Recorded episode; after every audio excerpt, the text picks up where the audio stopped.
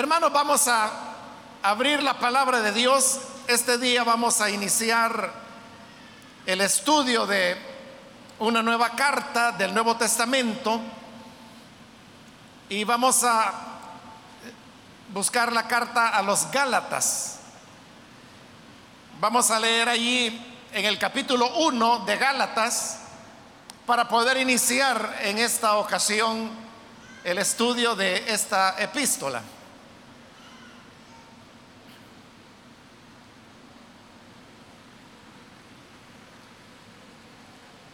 Dice entonces la palabra de Dios en Gálatas capítulo 1, versículo 1 también en adelante. Pablo, apóstol, no de hombres ni por hombre, sino por Jesucristo y por Dios el Padre que lo resucitó de los muertos y todos los hermanos que están conmigo a las iglesias de Galacia. Gracia y paz sean a vosotros de Dios el Padre y de nuestro Señor Jesucristo, el cual se dio a sí mismo por nuestros pecados para librarnos del presente siglo malo, conforme a la voluntad de nuestro Dios y Padre, a quien sea la gloria por los siglos de los siglos. Amén. Solamente eso, hermanos, vamos a leer. Pueden tomar sus asientos, por favor.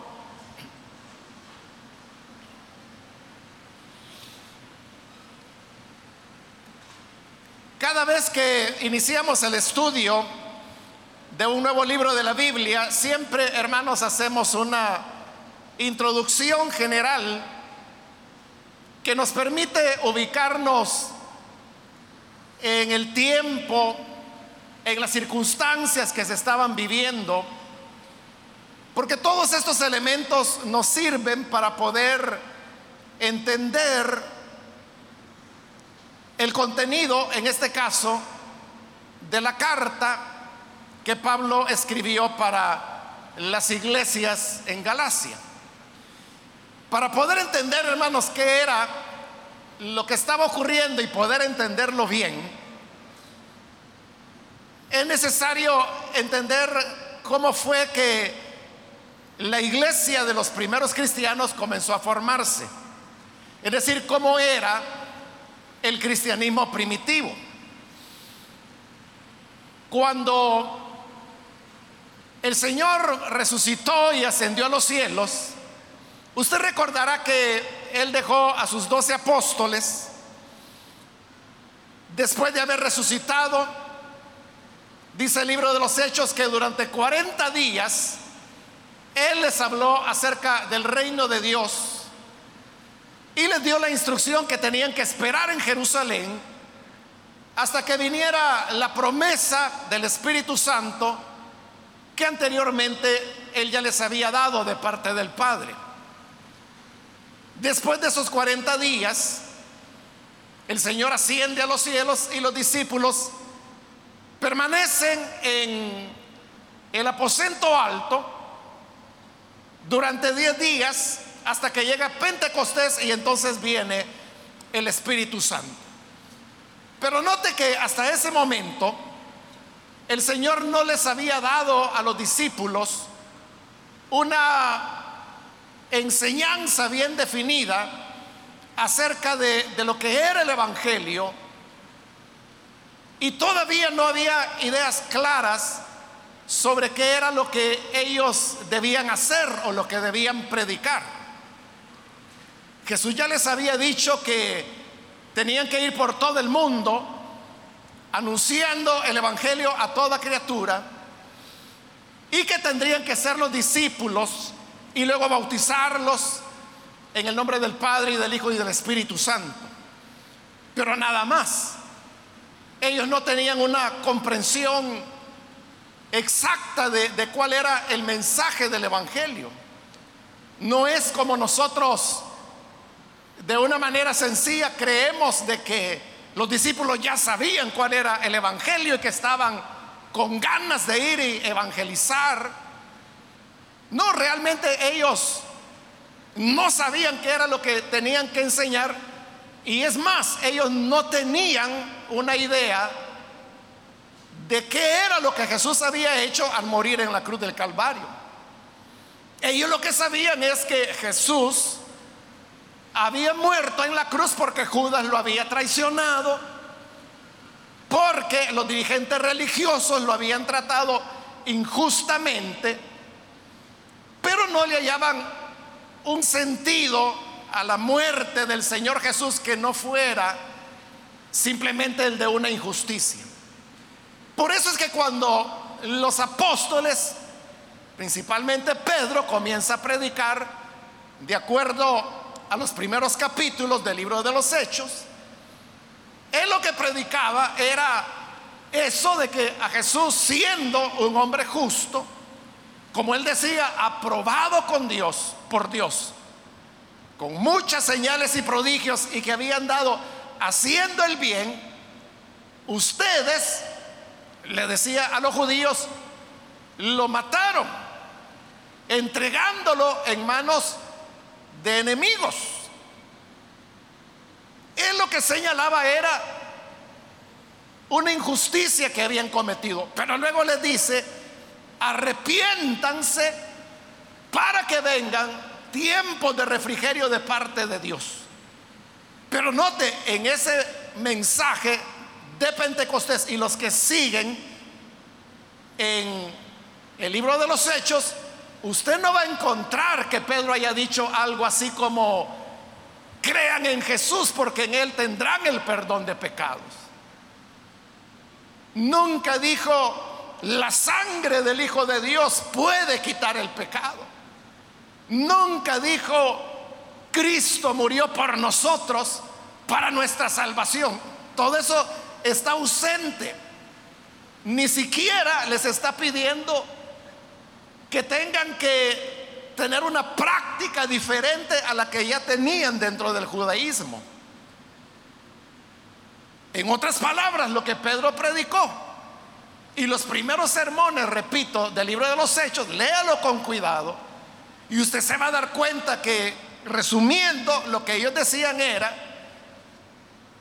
Dios envió a Jesús y ustedes lo mataron aun cuando él era un hombre bueno. Y eso estuvo muy mal, fue un gran pecado. Pero arrepiéntanse de haber pecado contra él y entonces Dios les va a perdonar.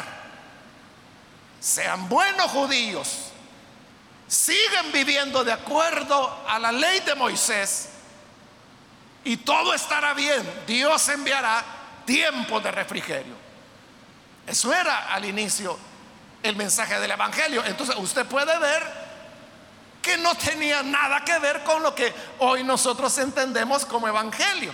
¿Y por qué razón? Porque en ese momento esos primeros cristianos no sabían, no entendían que en la muerte de Jesús había habido un sacrificio sustitutorio. Para poder llegar a entender eso faltaban varios años y la iglesia no lo comprendió, sino hasta más adelante. Y cuando Pablo se convierte, él tiene un papel importante en la definición de lo que hoy entendemos como evangelio. Por eso es que en esta carta a los Gálatas que hoy estamos iniciando, Pablo cuando habla del Evangelio, él dice mi Evangelio. Porque él tuvo un papel importante en la definición de, qué era el Evangelio, cuál era su contenido, qué era lo que enseñaba. El Señor utilizó a Pablo para entregarle la revelación, como Pablo mismo lo va a explicar, de lo que fue el mensaje del Evangelio. Entonces, esto hizo, hermanos, como no había una claridad y una definición, que los discípulos del Señor, que no eran solo los doce, sino que había hombres y mujeres que habían seguido al Señor, cada uno comenzara a enseñar lo que ellos pensaban o creían que era la voluntad de Dios. Había algo en lo que todos estaban de acuerdo, aún antes de que el Señor muriera. Y es de que Jesús era el Cristo, que era el enviado de Dios. En eso todos estaban de acuerdo. Que había que creer esa verdad. Pero luego cada uno comenzó a enseñar de diferentes maneras. Diferentes cosas aparte de que Jesús era el Cristo, que era el Hijo de Dios. Eso todos lo enseñaban. Pero se fueron formando ideas diferentes que al principio no había mucha diferencia entre ellas. Pero esas pequeñas diferencias iniciales o puntos de vista son las que con el tiempo van a ir formando lo que serían las diferentes corrientes teológicas que la iglesia de los apóstoles llegó a tener. Entonces después viene la conversión de Saulo, que es el nombre hebreo de Pablo, y cuando él llega a la conversión, rápidamente se identifica con lo que era la parte helenista de la iglesia.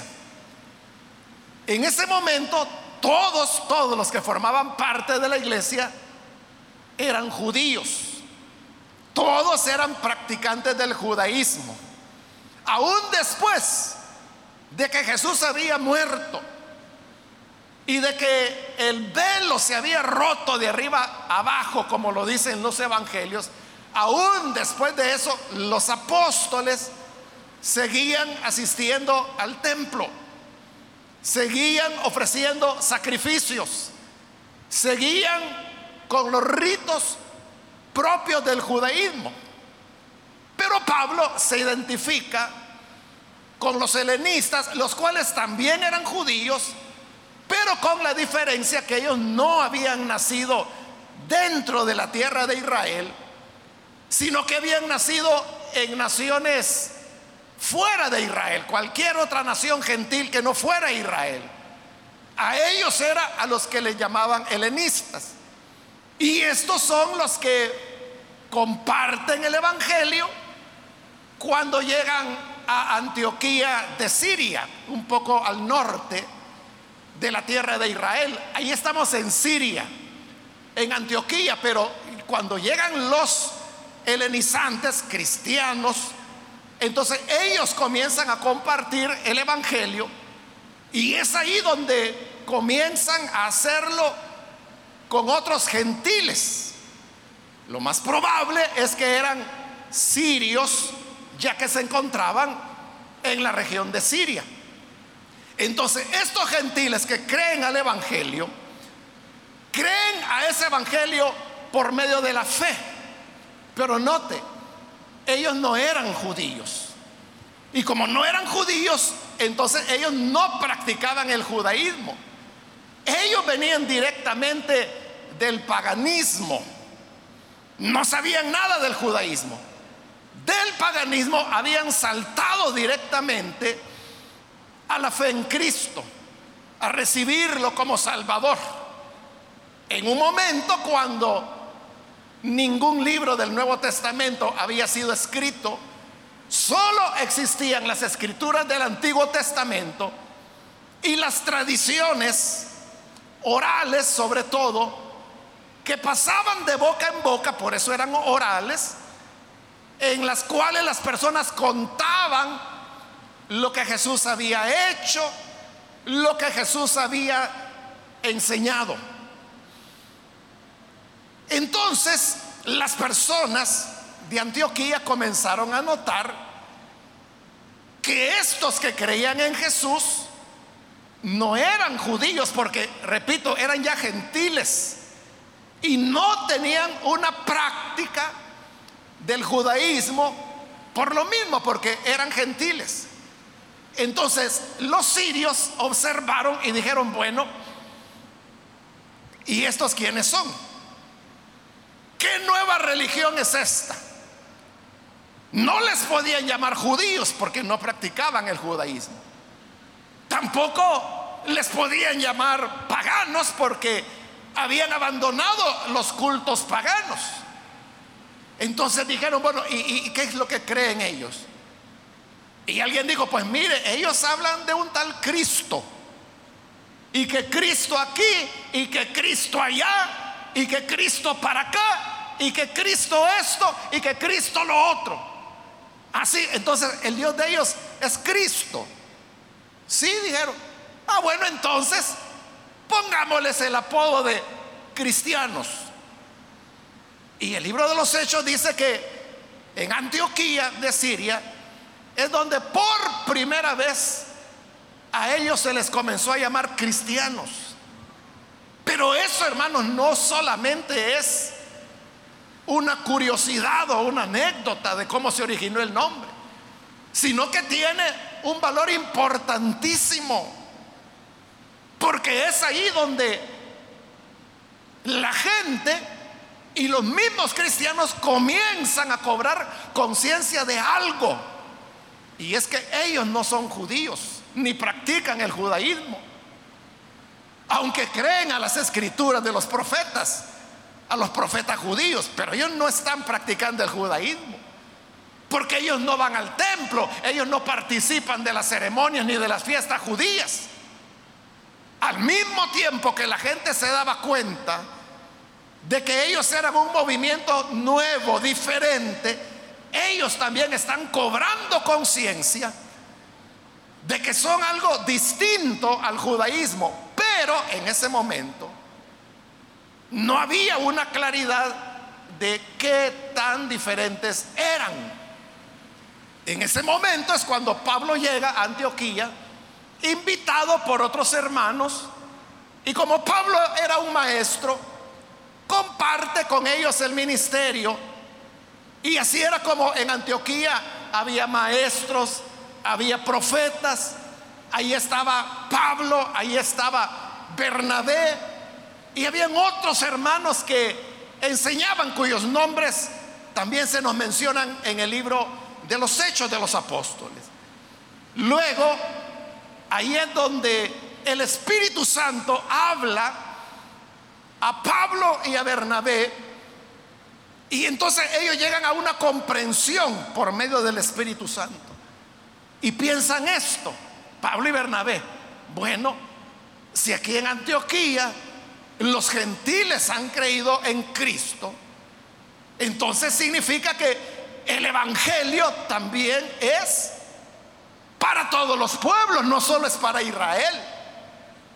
Y Pablo, que era un judío de pura cepa, que había sido educado bajo las escuelas rabínicas y que además de eso era miembro de la secta de los fariseos, tiene esa revelación de Dios de que pueden ir a las otras naciones, no judías, sino que gentiles, a compartirles el Evangelio, como ya ocurrió en Antioquía. Y ahí es donde en el libro de los Hechos, en el capítulo 13, usted tiene que la iglesia ora por ellos y los encomiendan para que vayan a predicar el Evangelio. Entonces Pablo sale con Bernabé va a predicar el Evangelio por diferentes regiones, ciudades pequeñas en realidad como Listra, Derbe, Iconio, sufren maltrato, sufren persecución, pero hay ciudades como Berea en donde sí son bien recibidos y aprecian el mensaje que ellos llevaban.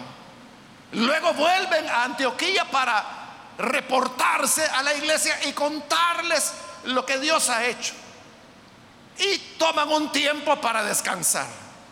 Mientras ellos están descansando ahí en Antioquía, llegan de Jerusalén unos hermanos que venían con esa idea, o sea, venían de Jerusalén, que en ese momento se consideraba la iglesia madre, donde estaban los otros apóstoles. Entonces cuando llegaron a Antioquía, la gente dijo, oh, estos vienen de Jerusalén. Hermanos, por favor, compártanos la palabra. Y estos comenzaron a predicar, pero sucede que en su enseñanza le decían a los gentiles, si ustedes se quieren salvar, no basta con que crean en Cristo, tienen que ser circuncidados y tienen que guardar la ley. En otras palabras, lo que les estaban diciendo era que no era posible que ellos del paganismo saltaran al cristianismo. No, ustedes tienen primero que ser judíos. Tienen que practicar la ley de Moisés. Tienen que ser circuncidados. Y después de eso, Cristo les va a aprovechar. Y esa era la enseñanza. Que si no se circuncidaban, no podían salvarse. Cuando Pablo y Bernabé escuchan eso, ellos se opusieron rotundamente y dijeron, ¿cómo van a creer? Si nosotros venimos de predicar ya de la región de Anatolia, así se llamaba donde estaba Derbe, Listra, Iconio, Berea, y hemos visto cómo los gentiles creen al Evangelio y reciben el Espíritu Santo sin necesidad de circuncidarse, sin necesidad de ser judíos. Y hubo una contienda entre ellos, una pelea, fíjese. Cuando nosotros leemos el libro de los hechos, o hablamos de los apóstoles, o hablamos así generalmente lo que llamamos la iglesia primitiva, nosotros lo que nos imaginamos es de que esas iglesias eran un mar de paz, un mar de amor. Y no nos cabría la idea de que se peleaban entre ellos. Pero eso es lo que ocurrió en Antioquía. Se acaloró tanto la discusión que no se pusieron, no pudieron ponerse de acuerdo. Entonces dijeron, vamos mejor a Jerusalén. Allá están los apóstoles que ellos resuelvan, que nos digan si de verdad hay que guardar la ley para ser salvos los, los gentiles o si no.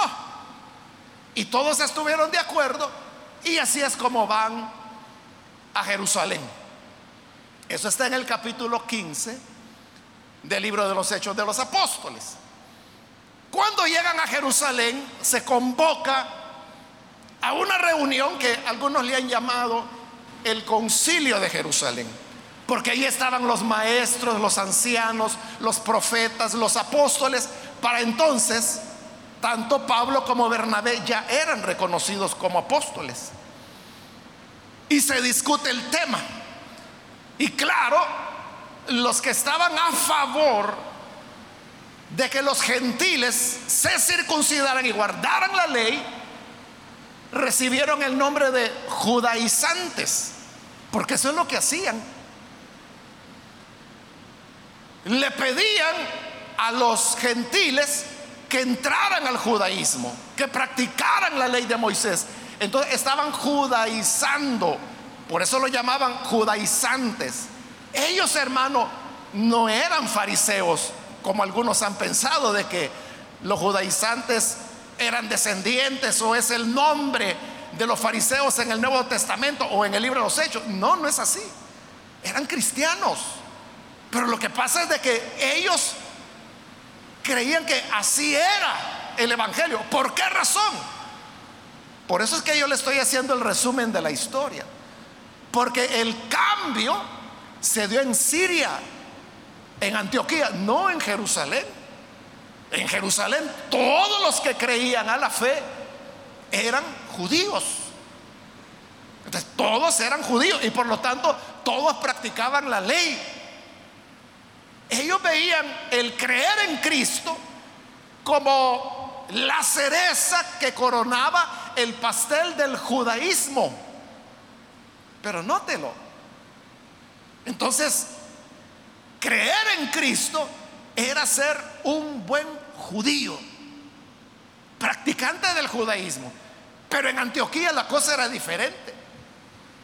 Allí, hermano, la gente estaba creyendo al Evangelio sin pasar por el judaísmo, porque eran gentiles.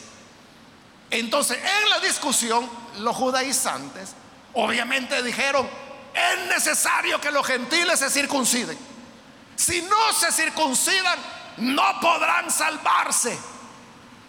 Y usted hoy, en este siglo XXI, ahí mismo podrá estar pensando, bueno, si la salvación es por gracia, ¿por qué querían poner el requisito de la circuncisión? Pero lo que ocurre es que estamos en el siglo XXI. Hoy que nosotros entendemos bien las cosas, pero en ese momento, hermanos, no había una claridad de qué era la gracia.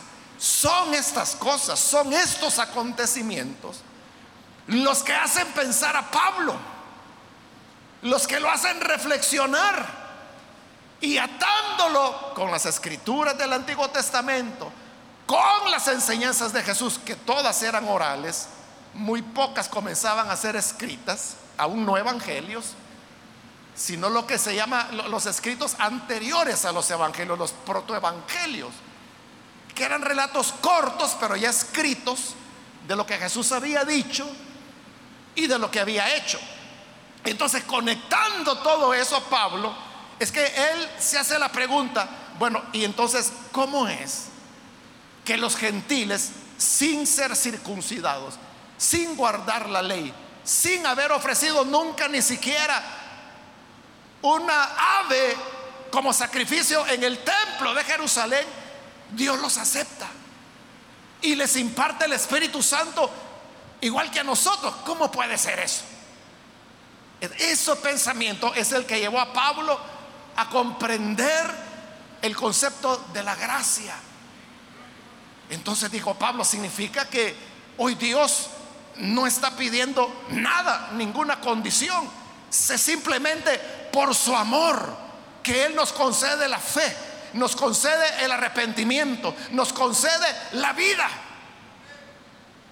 Y ahí es donde surge el concepto de la gracia, la cual Pablo comienza a enseñarla. Entonces, note, poco a poco se van formando todos los conceptos.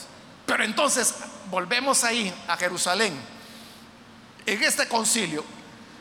Están discutiendo si hay que guardar o no la ley. Hasta que hay un momento en que Santiago, porque Santiago era la cabeza de la iglesia de Jerusalén y lo sería hasta su muerte, la cual duraría mucho. Santiago viviría más que Pablo, más que Pedro. Entonces, Santiago, que era el jefe, pide la palabra y le dice, hermanos, todos eran judíos los que estaban ahí, excepto Timoteo, que era de madre judía, pero de padre gentil. Pero ya Pablo lo había circuncidado precisamente para que no le pusieran objeciones. Entonces, viene Santiago y él dice, hermanos, seamos sinceros, seamos honestos con Dios. ¿Cuál es la realidad? Díganme, ¿quién de ustedes acá guarda la ley perfectamente? Seamos honestos, dijo él ni nosotros ni nuestros padres han podido guardar la ley nunca. Entonces, si ni nosotros la guardamos, ¿por qué le vamos a imponer a los gentiles que guarden algo que nosotros no guardamos? Y luego Pablo toma la palabra con Bernabé y comienzan a contar cómo los gentiles habían creído a la fe hasta que llegan a una conclusión. Y dicen, entonces la conclusión es esta. No se les debe obligar a los gentiles a que se circunciden. No deben ellos guardar la ley de Moisés. No es necesario. Entonces se llega a un acuerdo, pero aún ahí las cosas no estaban bien definidas. Pero para Pablo en ese momento eso lo alegró. Y entonces vuelven a Antioquía la iglesia en Jerusalén redactó una carta donde se exponían estos acuerdos. Pablo sacó muchas copias y a cada iglesia donde él había sembrado la semilla del Evangelio, le entregaban una copia y le decían, no tienen que guardar la ley. Aquí está lo que dice la iglesia. Llegaron a Antioquía, entregaron las cartas y luego Pablo, hermano, inicia un nuevo viaje misionero en el cual ya Bernabé no le acompaña, sino que es Silas el que va con él.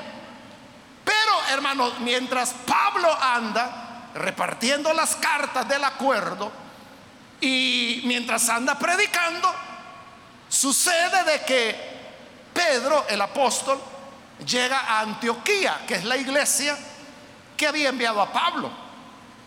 Y cuando Pedro llega ahí, obviamente era Pedro, el apóstol del Señor, pues todo el mundo lo respetaba. Pero ¿qué ocurrió? Que Pedro quería reconciliar las cosas porque aunque había un decreto, digamos, escrito en la carta de parte de la iglesia, era oficial, pero aún así, los judaizantes seguían enseñando que para salvarse era necesario guardar la ley y circuncidarse.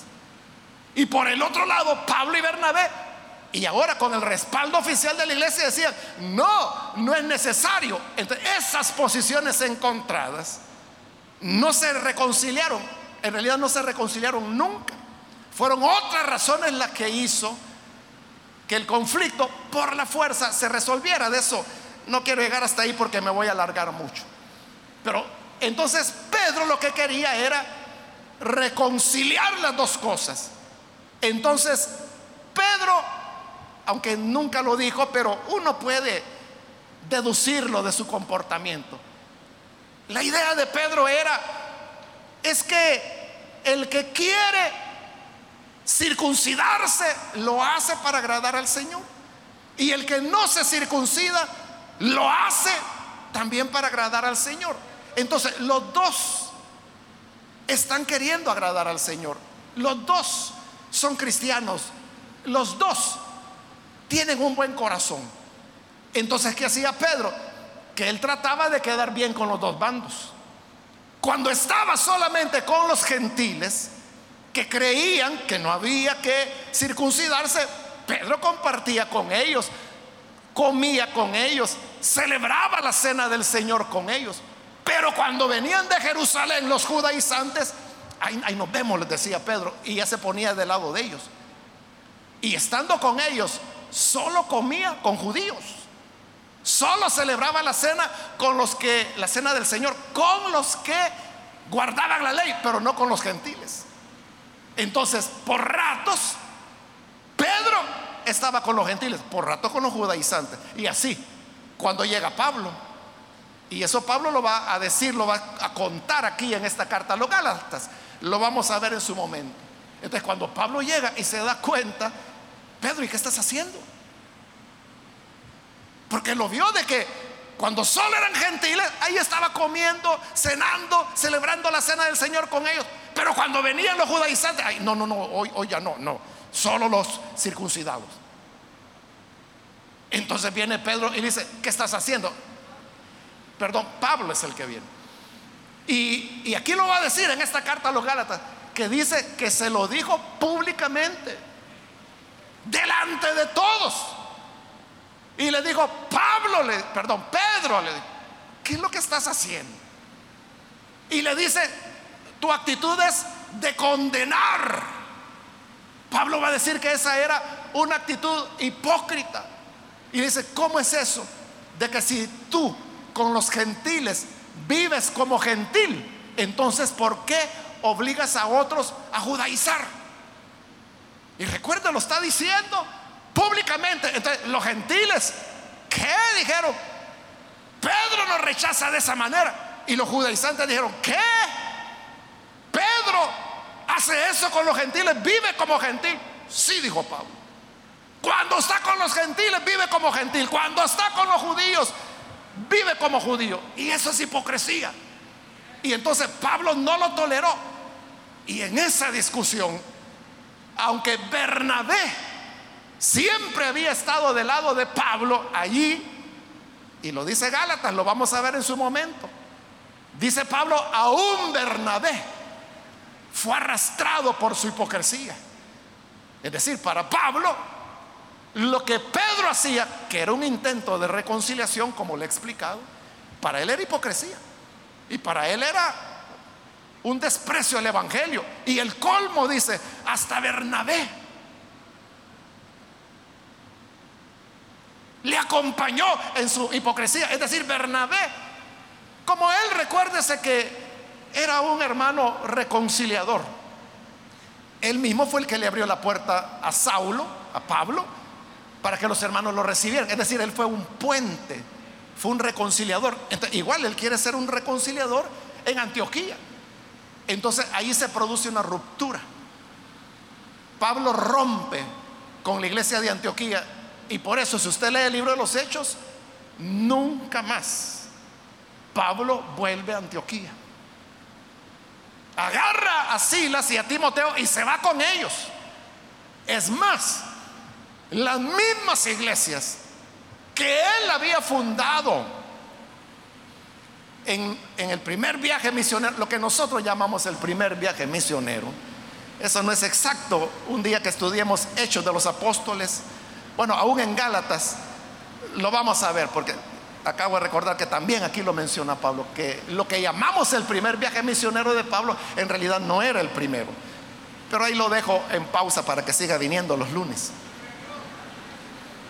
Entonces, Pablo no vuelve a visitar ninguna de las iglesias que fundó con el apoyo de Antioquía. Es decir, él nunca vuelve a Iconio, nunca vuelve a Listra, nunca vuelve a Derbe, nunca vuelve a, ninguna de, de esas iglesias, sino que él se va y cada vez, si usted le sigue la ruta a Pablo en el libro de los Hechos, él cada vez se va alejando más y más y más de la zona donde Antioquía tiene misiones, porque es un rompimiento total, porque tienen teologías diferentes. Cuando ya Pablo ha roto con Antioquía, ahí es donde comienza lo que se llama la misión independiente.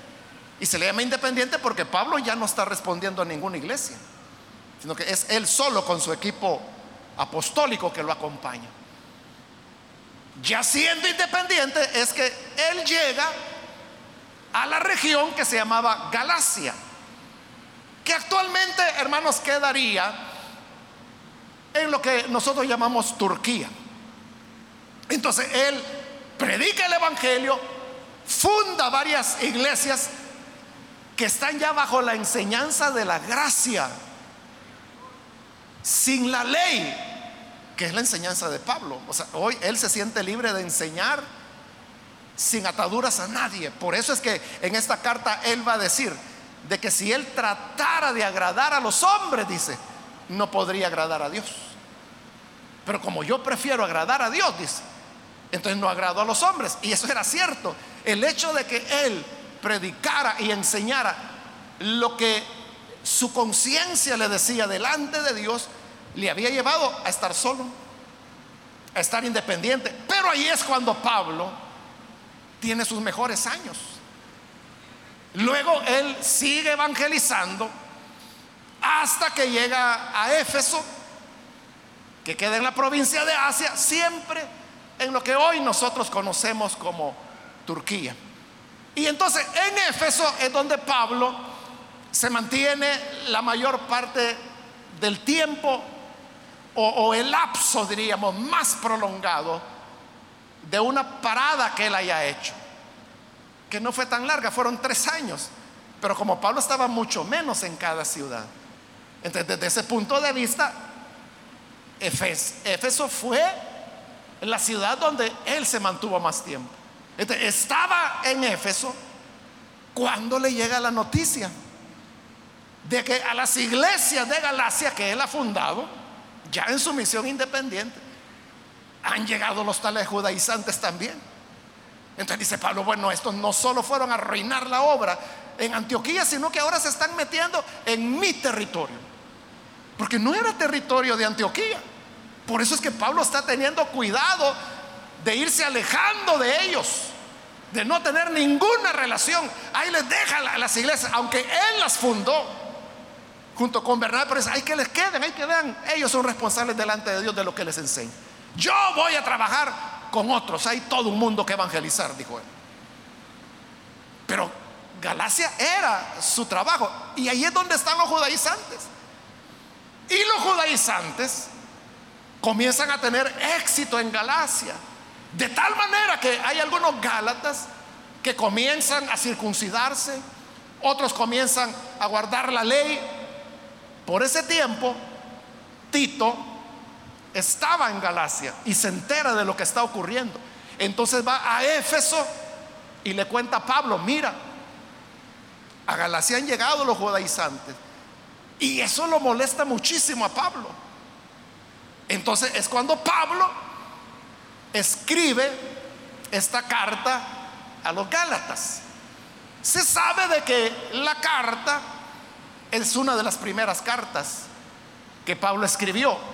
Le escribió en el año 52, en el verano. Recuerde que el verano para ellos es ahí julio, agosto. Entonces, entre eso, que son nuestros meses hoy, ¿verdad? En esa época no se llamaban así, ni eran esos los meses.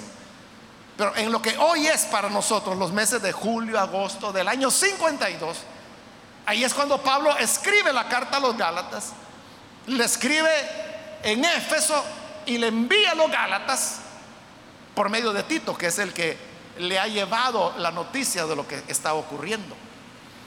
Como Pablo está muy molesto, porque fíjese, por eso le he contado la historia de cómo se llegó a todo eso. este es un tema que para Pablo es muy sensible, o sea, a él le molesta muchísimo. Por eso, hermanos, Gálatas es una carta, si quiere podemos llamarla dura, es una carta muy espontánea. Por eso es que muchos estudiosos han dicho que Gálatas es la carta más paulina de todas, lo cual puede sonar una contradicción, ¿verdad? Pero lo que quieren decir es que en la carta a los Gálatas, Pablo muestra verdaderamente quién era él, su personalidad, porque eh, o sea, él está muy molesto, muy enojado. Entonces, sienta a alguien y le dice, mira, escribe lo que te dicte, y comienza a dictar la carta a los Gálatas. Algunos incluso piensan que la carta la tiró, la, la dictó de un tirón de principio a fin, lo cual eso tomó horas, ¿verdad? No para Pablo para dictar, sino que para el que estaba escribiendo, porque en esa época se escribía mucho más despacio de lo que escribimos nosotros hoy. Pero Pablo no se levantó ni dejó al secretario. ¿Y por qué creen de que de un tirón dictó toda la carta? Porque es una carta bien unitaria. ¿Y qué significa eso? Que está bien unida es bien consistente, o sea, su argumento de principio a fin está bien claro. Y es una carta, hermanos, que se ha conservado muy bien. Está completa, está completa, es lo primero. Pero además de eso, se ha conservado muy bien en el sentido de que solo tiene dos adiciones y que son muy pequeñas. Ya no nos va a quedar tiempo para ver eso, hermanos, pero yo esperaría en la próxima oportunidad poderle explicar un poco más de esas adiciones. Lo voy a hacer. Pero Gálatas, hermanos, entonces es donde podemos ver el corazón de Pablo. Y que Pablo se enojaba. Porque aquí lo vamos a ver argumentar y lo vamos a ver hasta maldecir. ¿Y a quién está maldiciendo? A esos que están llevando ese evangelio mezclado con ley, gracia con obras, los judaizantes. Ese es el contexto, hermano, en el cual la carta se escribió. Por eso no debe extrañarnos palabras fuertes que la carta tiene como cuando dice, Gálatas insensatos. ¿Quién los fascinó? Ustedes comenzaron bien, comenzaron por el Espíritu y ahora van a terminar por la carne. Son fuertes esas palabras. Si alguno dice, trae otro evangelio diferente al que yo les he predicado, que sea maldito. Imagínense. Ese es Pablo. Yo, hermanos, quería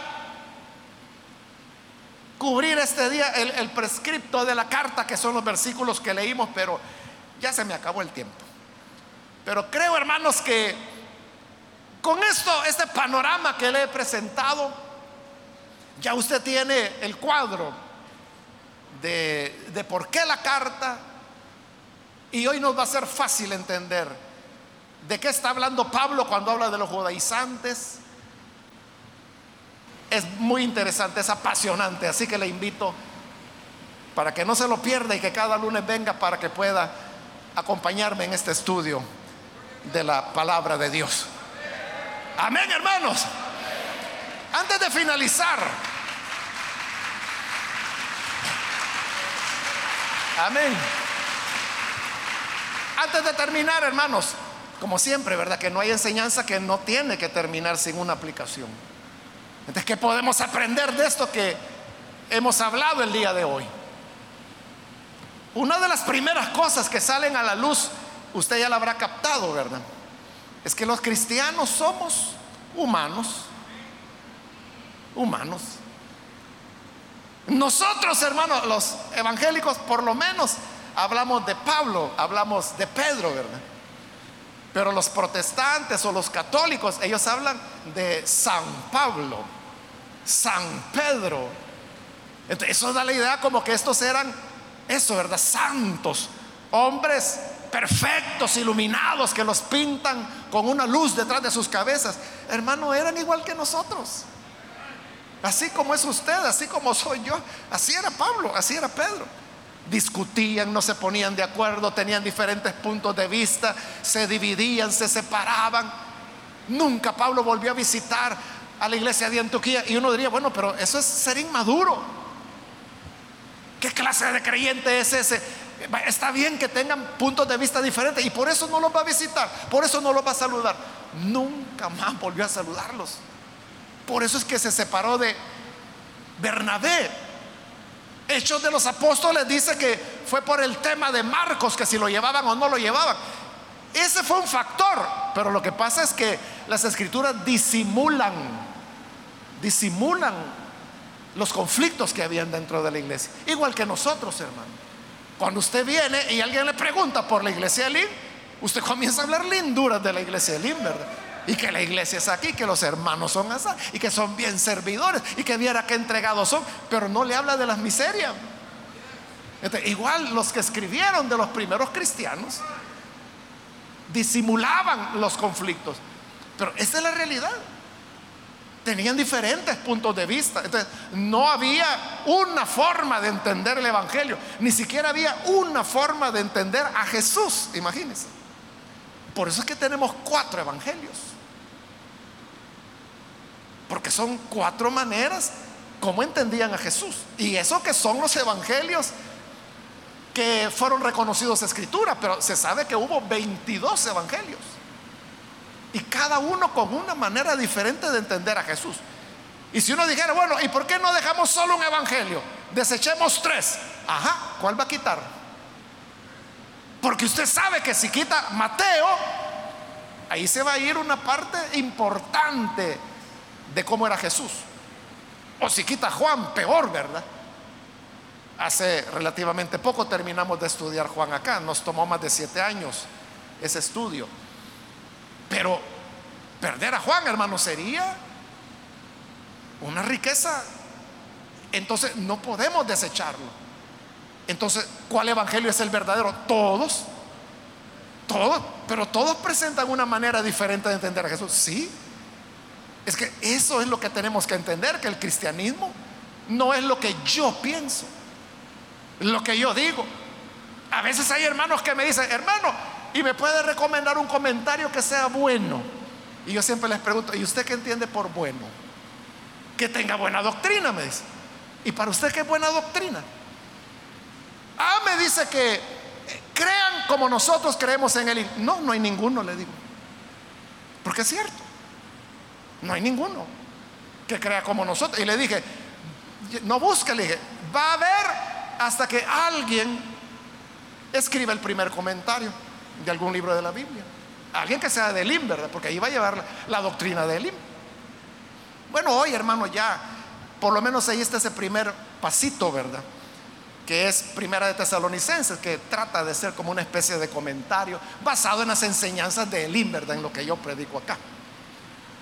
Entonces, pero todo lo demás, cualquier otro comentario, usted no va a hallar la, doctrina de Elim. Y si eso para usted es sana doctrina, no va a hallar nada con sana doctrina. Pero claro, uno puede aprender muchísimo, hermano, del luteranismo, por ejemplo, que serían los comentarios de Lutero, que casi lo hizo para toda la Biblia. Uno puede aprender del calvinismo, que son los comentarios que Calvino hizo de todos los libros de la Biblia, excepto Apocalipsis, porque dijo que no lo entendía. Entonces así, uno debe aprender de todos y entender eso que no todos van a creer como nosotros, pero eso no significa que no son hijos de Dios o que no tienen una revelación de Dios. Uno no se atreve a decir, Santiago, ese andaba perdido, a ese no le ha amanecido, porque era el apóstol de la iglesia de Jerusalén, la iglesia judaizante, la que Pablo dice que eran malditos. Imagínense. Y por eso es que en la carta de Santiago, que tenemos en la Biblia, usted puede ver cómo Santiago contradice la doctrina de la salvación por fe de Pablo, usando los mismos ejemplos que Pablo usa aquí en Gálatas. Primero se escribió Gálatas, mucho después fue Santiago. Entonces, ¿pero qué hace Santiago? Contradice a Pablo, ya Pablo muerto para esa época, ya sacrificado, ya martirizado. Entonces, hermanos, la enseñanza es, somos creyentes, pero seguimos siendo humanos, seguimos siendo imperfectos. Siempre vamos a tener diversos puntos de vista, desacuerdos. Y no le estoy hablando aquí de desacuerdos porque a usted le gusta un equipo de fútbol y al fulano al otro. No, no, estoy hablando de desacuerdos de cómo entendemos la Biblia. O sea, de eso se trata. Pero eso tiene que estar claro para nosotros que eso no hace que el otro esté caído o que no es hermano o que por eso lo voy a descalificar. O sea, no se puede. Porque todos tienen sus razones de por qué de las cosas. Que Dios nos ayude, hermanos, a entender esa verdad. Que al final, hermanos, Pablo, a regañadientes, pero le entendió. Y dio un ejemplo tremendo y es que al final de su ministerio, Él va a visitar la iglesia de Jerusalén. Esos que Él, aquí en Gálatas les dice de que están bajo anatema, Él los va a visitar. Y cuando llega, no solo los visita, llega a someterse a lo que Santiago le dice. Y le dice, mira Pablo, cuántos miles han creído en Jerusalén. Y todos son celosos de la ley. Ahí le está diciendo claro. Aquí no es como tú has enseñado por allá. Aquí todos nos circuncidamos y todos guardamos la ley. Y ahí estamos al final del ministerio de Pablo. Y le dice, ellos han oído que tú enseñas que no hay que guardar la ley. Y era cierto. Pero para que te reciban, tú haz como que si la guardas.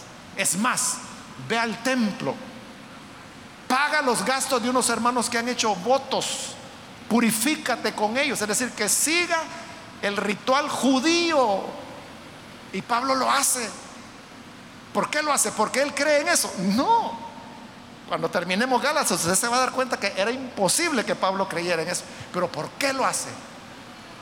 Porque dice, son mis hermanos. Son hijos de Dios. Ellos creen lo contrario de mí. Pero yo los amo. Y allá en Romanos Pablo dice, preferiría yo condenarme con tal de que ellos fueran salvados. Entonces fíjese, el amor, el amor es más alto que toda teología, que cualquier punto de vista humano. Esa es la gran lección. Que Pablo nos da al final de su vida y por eso termina preso y luego muerto. Es decir, termina su vida por un acto de amor. Esa es la clave. Que todos hermanos aprendamos a amarnos aun cuando haya puntos de vista diferentes. Amén, hermanos. Hoy sí vamos a cerrar nuestros ojos.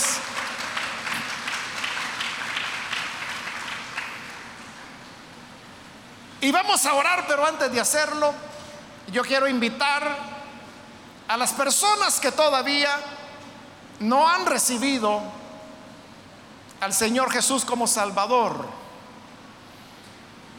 Y quiero aprovechar para recalcar la verdad por la cual Pablo sufrió y luego también murió.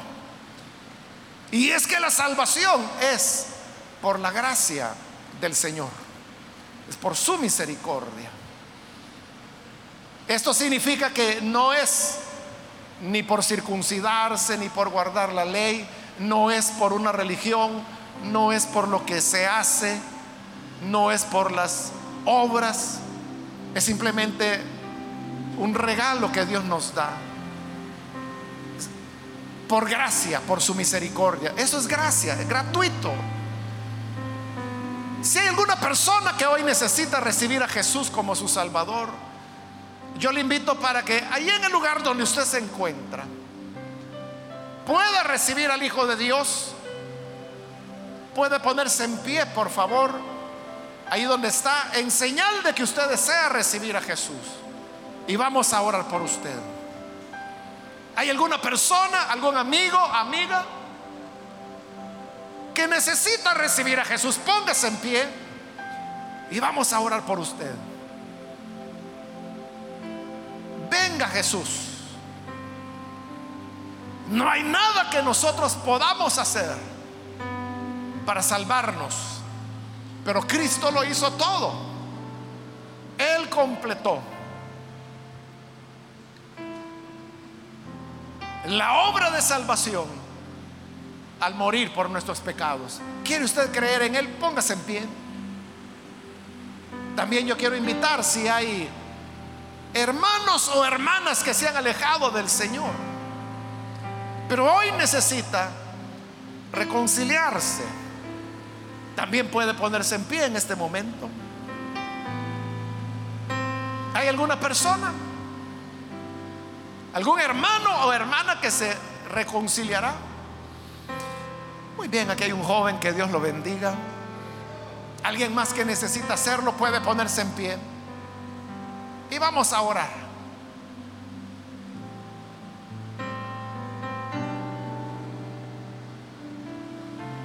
¿Alguien más que necesita venir?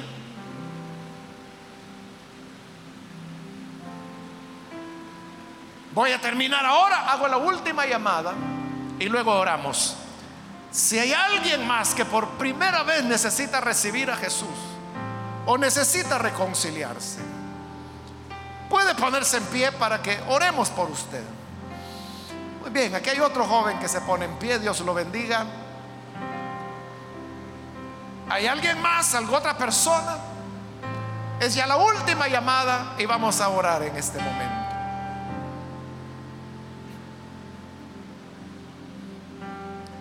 A usted que nos ve por televisión, también quiero invitarle para que se una con estas personas que aquí están recibiendo al Señor.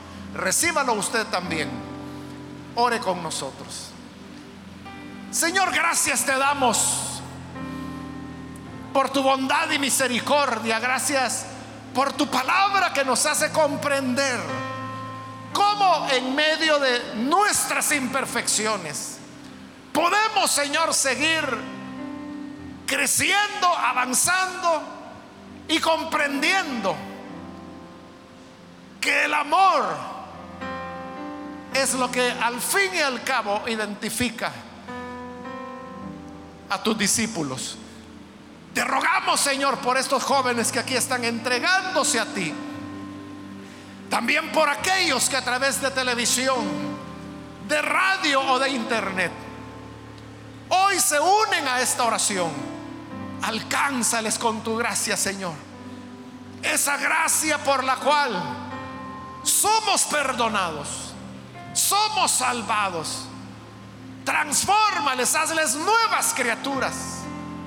De tal manera, Señor, que al nacer de nuevo sean añadidos a tu iglesia y podamos estar reunidos como una familia delante de ti. Ayúdanos a todos, Señor, como pueblo tuyo, a ver más allá de nuestras fronteras y a poder valorar y amar a quienes también han creído por la fe, también han nacido de nuevo por gracia, pero tienen otros enfoques. Que esto no sea un obstáculo para que nos apreciemos como hijos de un mismo Padre. Esto te lo rogamos en el nombre de Jesús nuestro Señor. Amén amén.